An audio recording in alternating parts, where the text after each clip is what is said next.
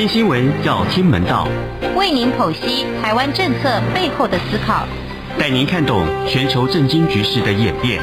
每周六中年晃给您最及时的时事分析。钟声响起，全球重要新闻一点就通。各位听众朋友，大家好，欢迎收听钟声响起，我是中年晃。您现在收听的是中央广播电台来自台湾的声音。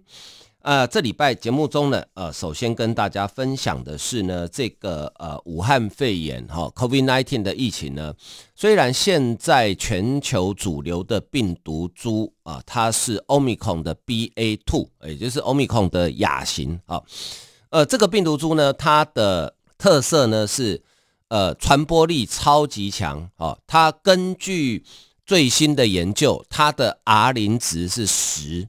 哦，这个是武汉肺炎自从有病毒以来，从最早的原始株到阿尔法到呃 Delta 到 Omicron，这个是传播力最强的十啊。R 零值的十是什么意思呢？就是说你一个人可以传给十个人哦，所以十个人就变一百，一百就变一千，所以难怪啊，最近全球各国呃，不管你有你有没有很认真在做防疫的国家哈，基本上确诊数都很高。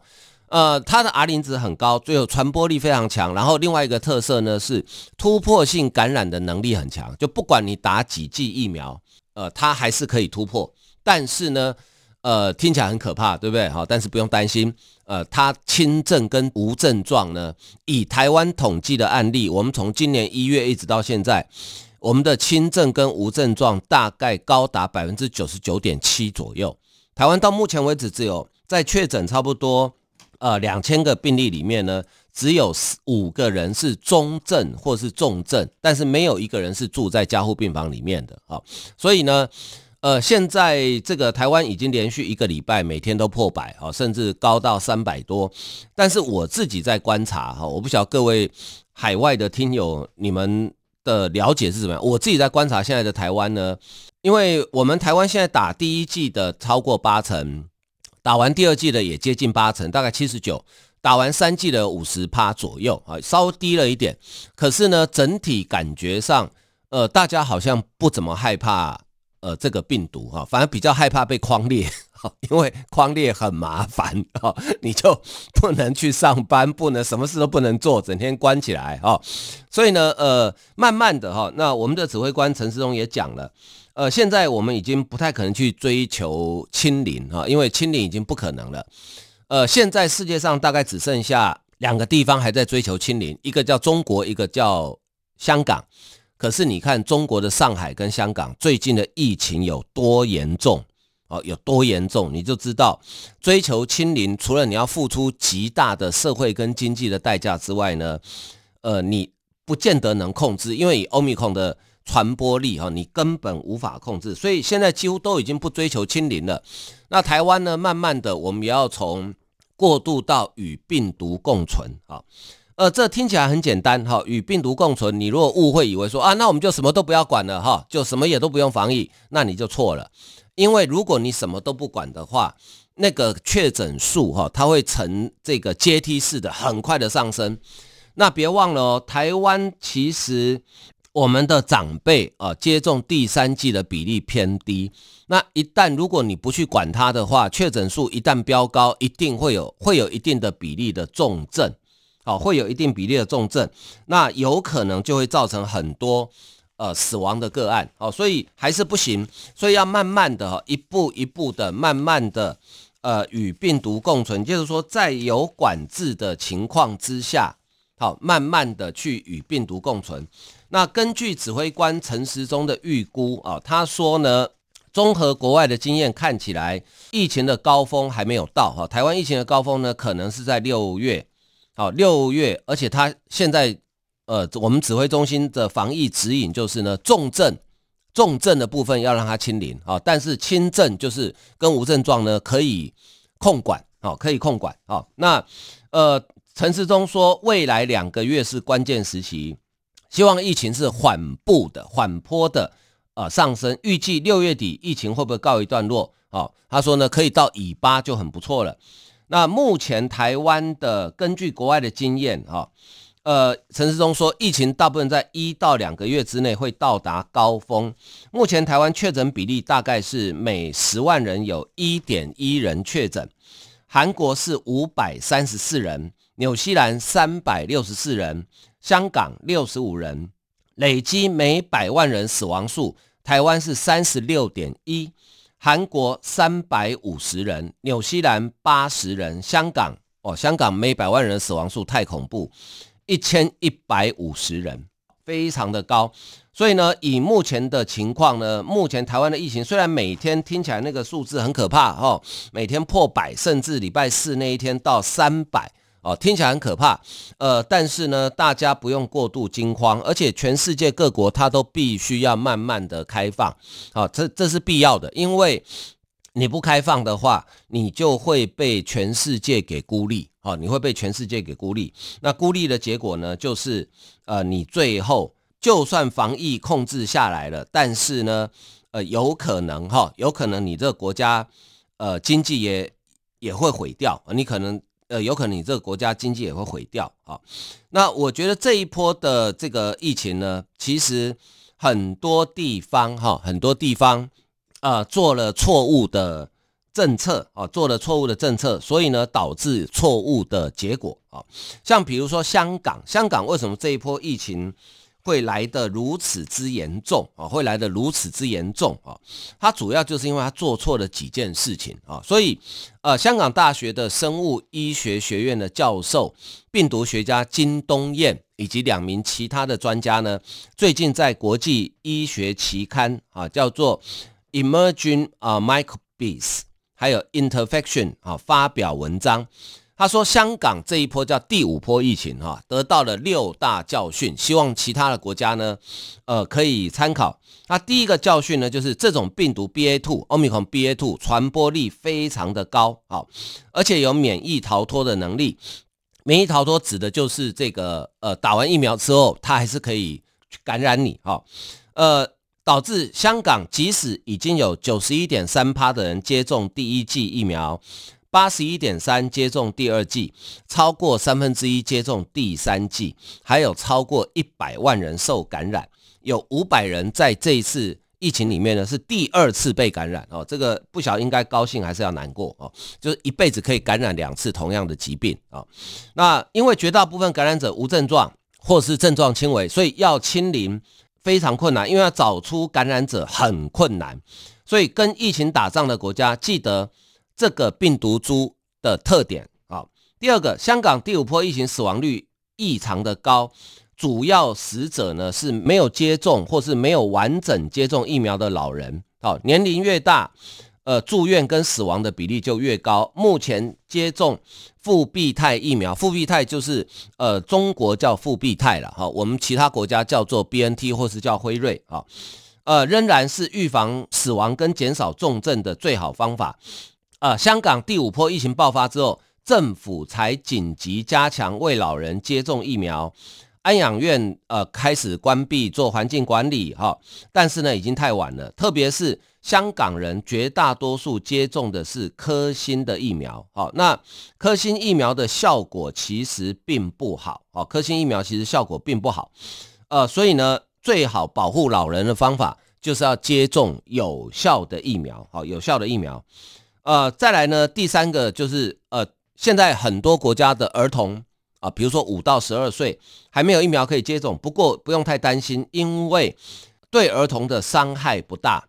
好，感染之后大部分都是症状轻微或是无症状。虽然香港也有九名儿童死亡，但是呢，都是本身有慢性病的。好，第四个教训就是抗原快筛比 PCR 来得有效。好，不是有效，是因为速度比较快。好，抗原快筛有助于及早识别感染者，与进行一次或两次 PCR，就是核酸检测比较。早期的感染者连续五天都做抗原快筛，呃，检测的敏感度更高，还有更可靠。哦，所以呢，呃，不建议做全民的 PCR。哦，因为你数量如果社区已经有大量的感染者的情况之下，不太可能再继续在全民检测中找出呃确诊者，所以呢没有必要这样做哦，没有必要这样做好。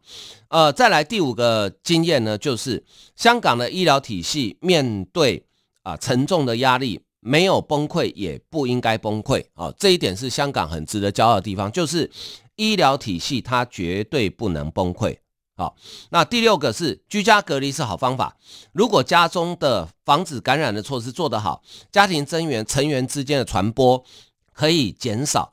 在第五波疫情当中呢，只有三分之一到半数的病例是家庭群聚，因为感染者释放病毒传播给其他人的时间缩短，所以隔离时间也可以缩短。香港爆发第五波疫情呢，是因为有患者在隔离酒店里面被感染。之后传到社区，所以显示隔离时间需要因应病毒特性而缩短，以减少感染风险以及有效利用隔离的设施。哈，这个是呃香港的学者金东彦啊，金东彦呃他所归纳出来这这一波香港第五波的疫情哈，带给大家的。呃，经验呢？啊，其实台湾也有很多人在问说，哦，特别是我们的呃台北市长柯文哲跟新北市长侯友谊啊，一开始就在问说，那到底我们现在是要清零还是要与病毒共存啊？其实防疫呢，如果可以那么简单，只有是非题的话啊，那就不需要指挥中心了。好，也就是因为防疫它没有是非题，为什么呢？因为病毒是活的，然后。疫情不一样，每个国家的能量也不一样，医疗能量不一样，所以你不可能有一套呃 SOP 呃是在全世界都适用，甚至在同一个国家，在不同的时期可能也要用不同的方法。比如说以就医习惯来讲，欧美国家了哈，大多数它就是直接哦从清零，然后直接跳到与病毒共存。那中间它的过渡期很短，但是过渡期短，它付出的代价是什么？就是确诊人数在短时间之内它会飙高。可是对欧美一般的人民来讲，哦，因为你知道你在欧美国家住的人就很清楚，欧美国家它去就医的成本相对比较高。啊，倒不是说路途遥远，是因为他们的费用高，还有呃，他们就医几乎都要预约，你没有预约是几乎看不到，除非是急诊。好，所以他们欧美国家的人民，呃。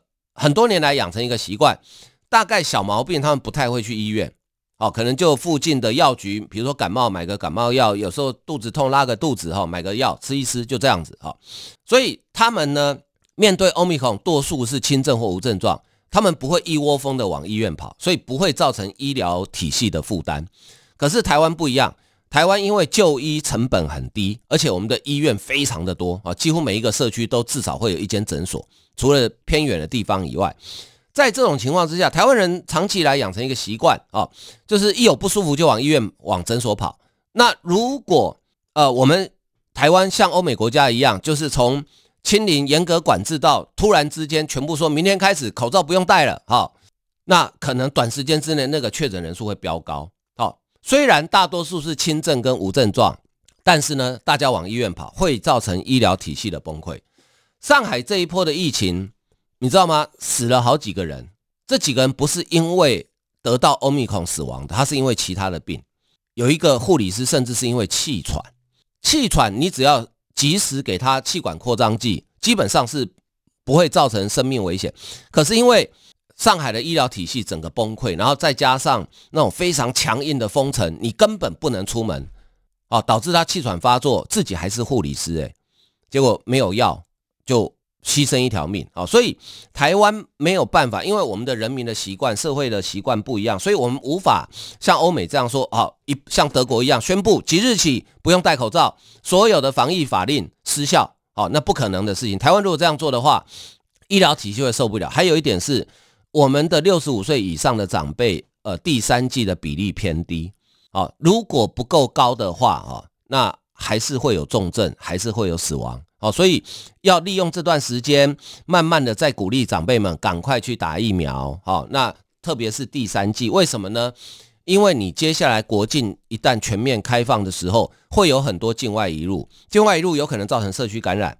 你若长辈不打疫苗的话，国境就很难开放，好，就很难开放。好，所以这一点还是希望这个我们的长辈们哈，要要赶快去打疫苗。哦，好，我们先休息一下，欣赏一首音乐。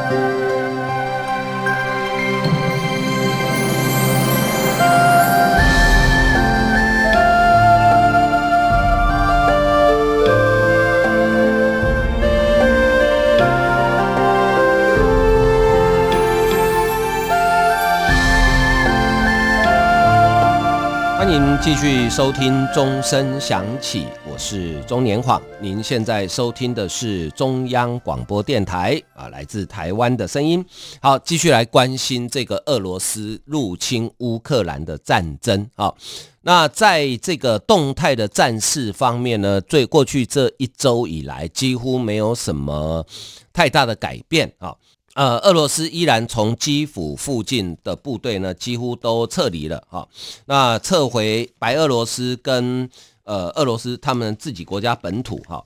那根据呃媒体的报道呢，是他们准备啊，准备花一个月的时间来进行整补，然后呢，接下来对乌东顿巴斯地区再发动一波攻击啊。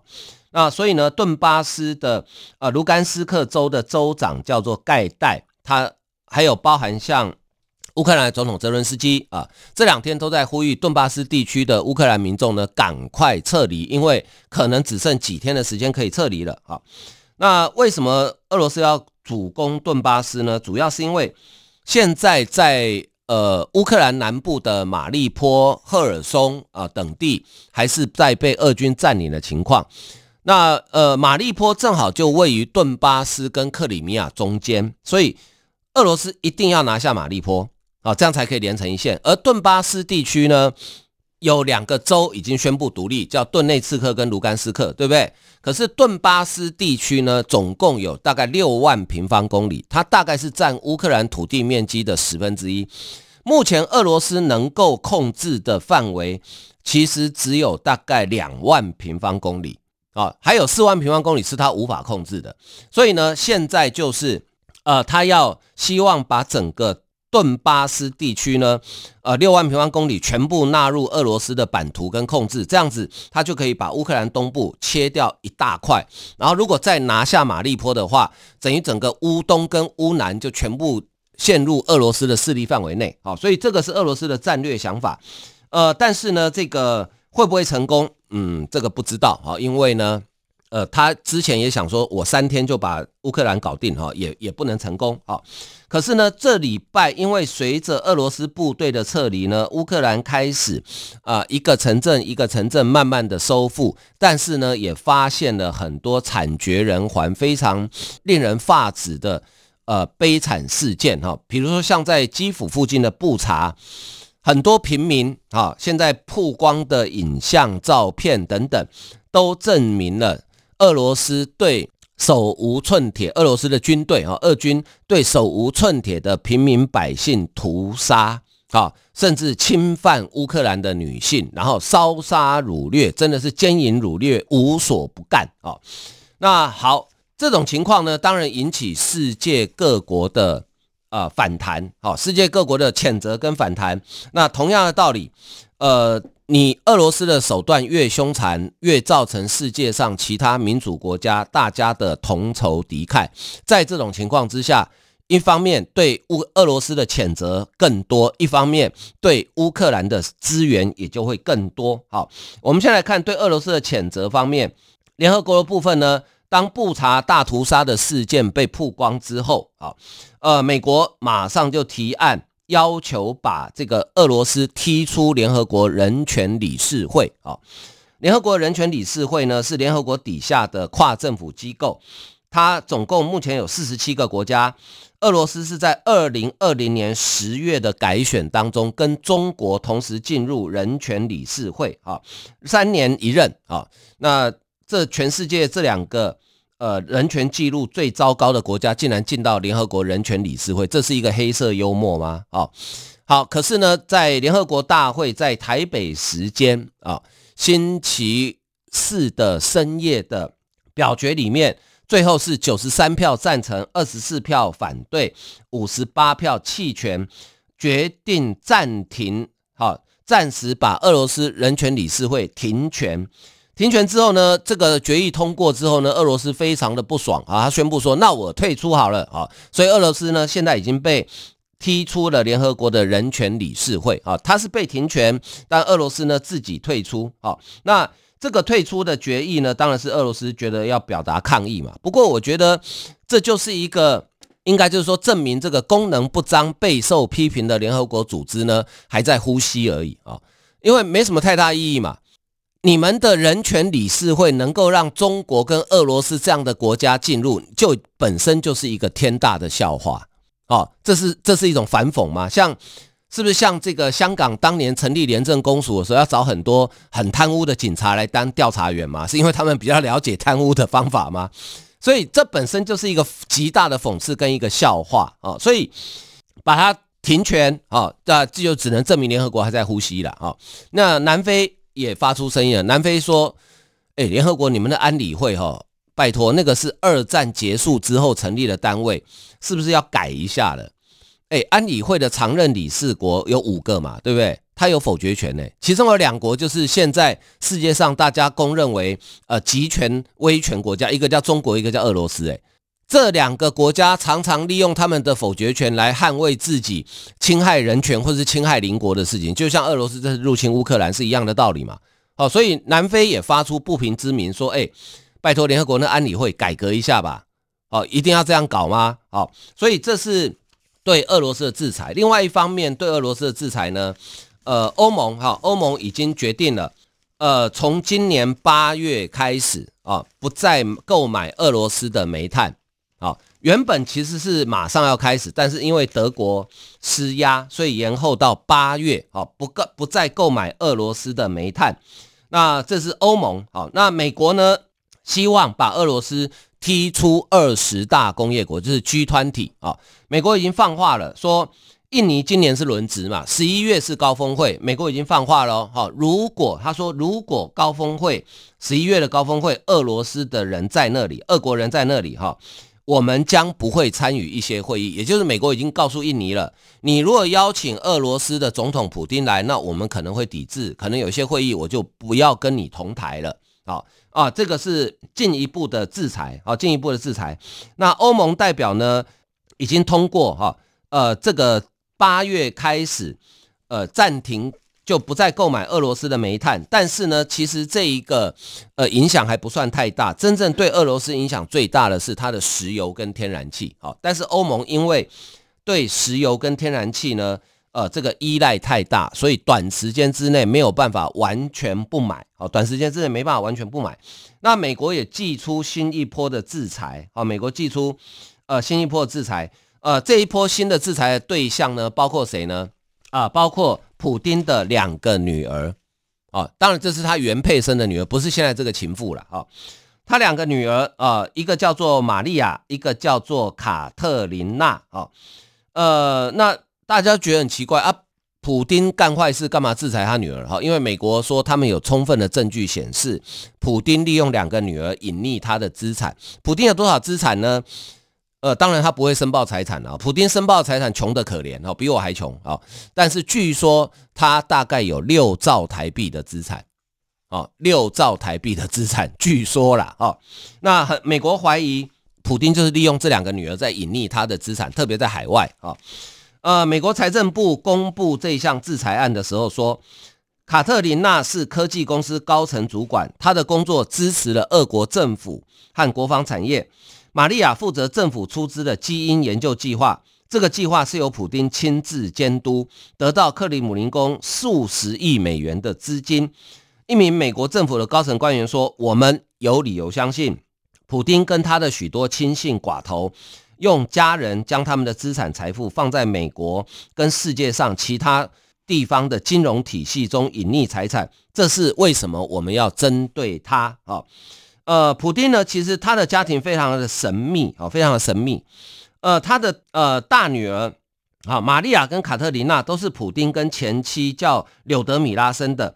玛利亚现在三十七岁，据说曾经已婚，她的先生是荷兰人，但是后来因为呃，乌克兰呃，这个俄罗斯入侵乌克兰哈，所以他们俩离婚了。哦，那到底有没有离婚也没人知道。现在名列莫斯科内分泌研究中心的医师，二零一九年曾在访问中透露，自己担任专门研究癌症的医学公司共同创办人。好，这个公司据称是俄罗斯医疗保健领域的最大型投资案，英国国家广播公司 BBC 曾经报道，玛利亚拥有百分之二十的股份。那卡特琳娜是二女儿，小玛利亚一岁，去年曾经出席有俄国版呃达沃斯经济论坛之称的圣彼得堡国际经济论坛，谈到国际投资。当时介绍他的身份是莫斯科国立大学复杂系统数学研究中心副主任，但他比较人为人所知的是，他热爱竞技摇滚舞蹈，所以有担任世界摇滚联盟的行销副总裁。二零一五年，路透社曾经报道，卡特琳娜自称是基里尔之妻啊，夫妻总共持有公司资产价值约二十亿美金。那基里尔的父亲呢，是普丁的老朋友沙马洛夫，担任俄罗斯银行的股东。这家银行跟普丁的政权有关。好，那被美国官员称为“俄国精英”的私人银行。不过呢，他跟呃这个卡特琳娜跟他姐姐玛利亚，据称现在都已经离婚或分居啊。玛利亚的前夫是荷兰商人，叫做法森。那关于卡特琳娜呢，此其实还跟台湾有一点关系，不过这是未经证实。据说他曾经来台湾读过书，然后当时在台湾呢爱上了他的同学，两个人一度论及婚嫁，但是后来呢这个父母亲反对。所以后来就没有结成婚哈，诶，不晓得如果他当时结成婚的话，不晓得现在台湾的角色会什么样哈？呃，当然这是传闻呐，未经证实，因为他们家庭非常的神秘哈。这是制裁部分，另外这个协助的部分呢，美国参议院哈已经通过了二零二二年乌克兰民主防卫租借法案啊，呃，这个法案呢，美国未来对乌克兰军事援助的流程可以有效的简化。呃，美国曾经在二战的时候通过这个法案，呃，当时呢被视为是击败纳粹德国的关键之一。好，这个也反映出西方盟国评估乌克兰最终会战胜俄罗斯。呃，这个法案参议院通过了啊，还需要众议院通过，然后送给总统签署，才会变成正式的法律。好，呃，乌克兰这个法案呢是比照二战当时美国对盟国的做法，就是。军援乌国，乌克兰租借法案加速美国提供乌国军备跟其他重要物资，而且允许乌国日后再付款啊。那这个是啊，美国对乌克兰援助再加码，北约方面呢也也加码，哈啊也加码哈。那包含像这个北约秘书长史托滕伯格他说，目前并没有普丁放弃控制整个乌克兰及改写国际秩序野心的。啊、这个迹象，所以呢，呃，冲突在未来几个月甚至数年都是关键时刻。那英国正在考虑要提供给乌克兰，呃，防护巡逻车、獒犬，或是四驱多用途的轻型伞兵车，叫胡狼啊，呃，给乌克兰。现在，呃，盟国提供给乌克兰的武器呢，从早期的防卫性，现在改改成啊、呃，慢慢提供一些半攻击性的武器。显然。呃，乌克兰准备要在乌东跟俄罗斯来一个大决战了。好，好，今天时间的关系，节目为您进行到这里，非常感谢大家的收听，谢谢，拜拜。